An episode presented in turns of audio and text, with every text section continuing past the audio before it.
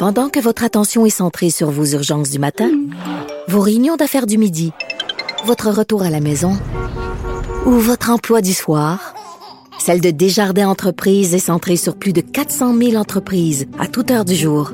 Grâce à notre connaissance des secteurs d'activité et à notre accompagnement spécialisé, nous aidons les entrepreneurs à relever chaque défi pour qu'ils puissent rester centrés sur ce qui compte, le développement de leur entreprise.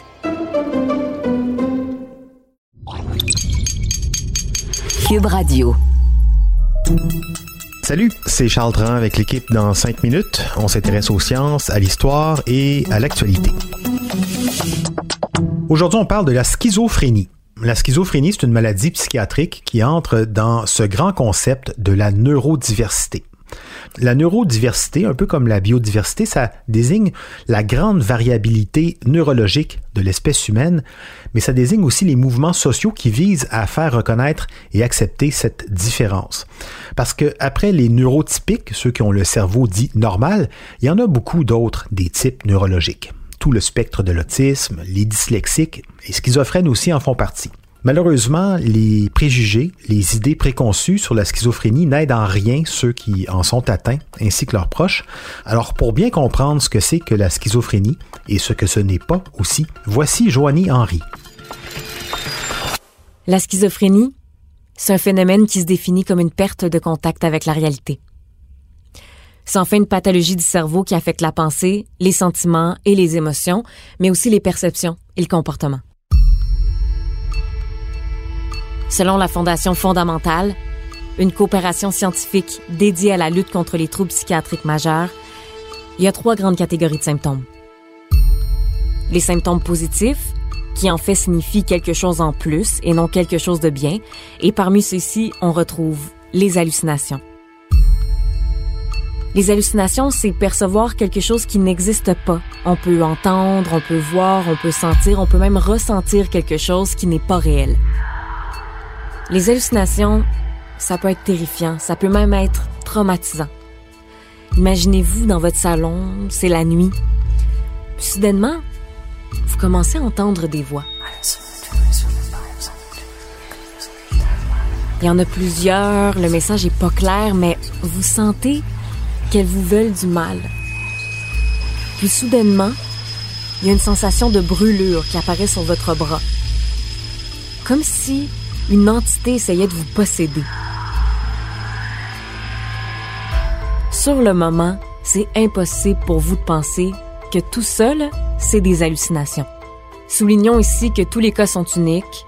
Il y a des hallucinations qui peuvent être plus banales que ça, mais c'est toujours très intrusif. Un autre symptôme qui est bien connu est le délire. Donc des idées qui ne sont pas adaptées à la réalité et qui peuvent être nocives comme de penser qu'on nous espionne ou encore que notre famille nous veut du mal.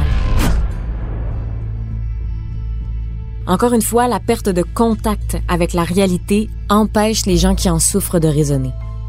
Même si c'est seulement le résultat de la maladie, à ce moment-là, le stress et la peur qui est engendré par le délire, ça, c'est véritable.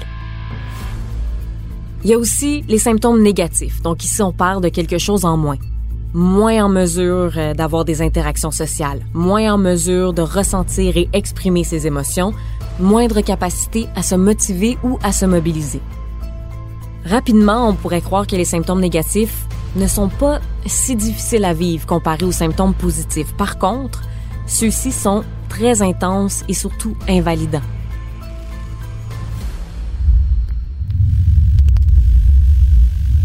La troisième et la dernière catégorie de symptômes sont les symptômes de la désorganisation, la perte de cohérence de la pensée.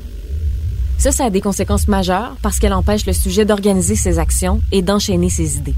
Donc les tâches du quotidien comme les courses ou encore le travail, tout ça peut devenir impossible. Évidemment, les symptômes, ça varie de personne en personne et fluctuent, la plupart du temps tout au long de leur vie. Selon la Société québécoise de la schizophrénie, contrairement à ce qu'on pourrait croire, c'est pas une maladie qui est rare. À l'échelle mondiale, la schizophrénie touche 1% de la population. Elle survient chez les jeunes à la fin de l'adolescence ou au début de la vie adulte, habituellement entre 15 et 30 ans. Exceptionnellement, elle peut apparaître pendant l'enfance ou après 30 ans. mais c'est beaucoup plus rare. Elle est donc deux fois plus répandue que la maladie d'Alzheimer et cinq fois plus répandue que la sclérose en plaques. Seuls les professionnels peuvent poser un diagnostic de schizophrénie.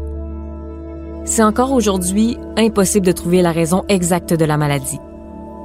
Ce qu'on sait, c'est que le cerveau contient des milliards de cellules nerveuses qui communiquent entre elles. Chez les personnes atteintes de schizophrénie, c'est ce système-là qui serait défaillant. La consommation de drogue en tant que telle ne cause pas la schizophrénie, mais peut être un facteur prédisposant à la maladie. Les risques de souffrir de schizophrénie sont plus élevés dans les cas où on a un membre de la famille qui en est atteint. Cependant, le fait d'avoir une prédisposition génétique ne veut pas dire qu'on va développer la maladie.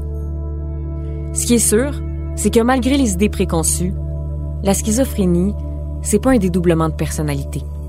C'est pas non plus une marque de faiblesse de caractère. C'est pas causé par des parents négligents. C'est pas la conséquence d'une expérience traumatique vécue dans l'enfance. Et c'est pas non plus dû à la pauvreté du milieu de vie ou à un échec personnel. C'est possible de traiter la schizophrénie.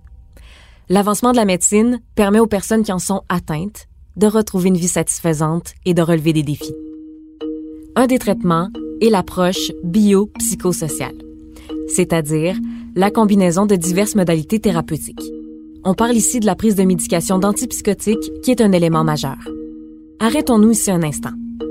La prise de médicaments apporte pas un soulagement instantané et surtout elle amène son lot de complications. Il va souvent falloir plusieurs essais avant de trouver la bonne médication pour la personne atteinte et surtout beaucoup de patience et de courage. Malgré le fait que cette option peut être éprouvante, c'est aussi grâce à elle que plusieurs schizophrènes réussissent à retrouver un mode de vie tolérable. Il est aussi question de thérapie psychologique et sociale. Ici, on parle de réadaptation et de réinsertion sociale. Plus la maladie est détectée tôt, plus c'est facile d'aider la personne qui en est atteinte.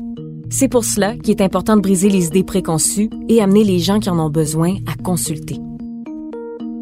Oui, et c'était il y a quelques jours, le 24 mai, à chaque année. Le 24 mai, c'est la journée mondiale de la sensibilisation à la schizophrénie et à la psychose.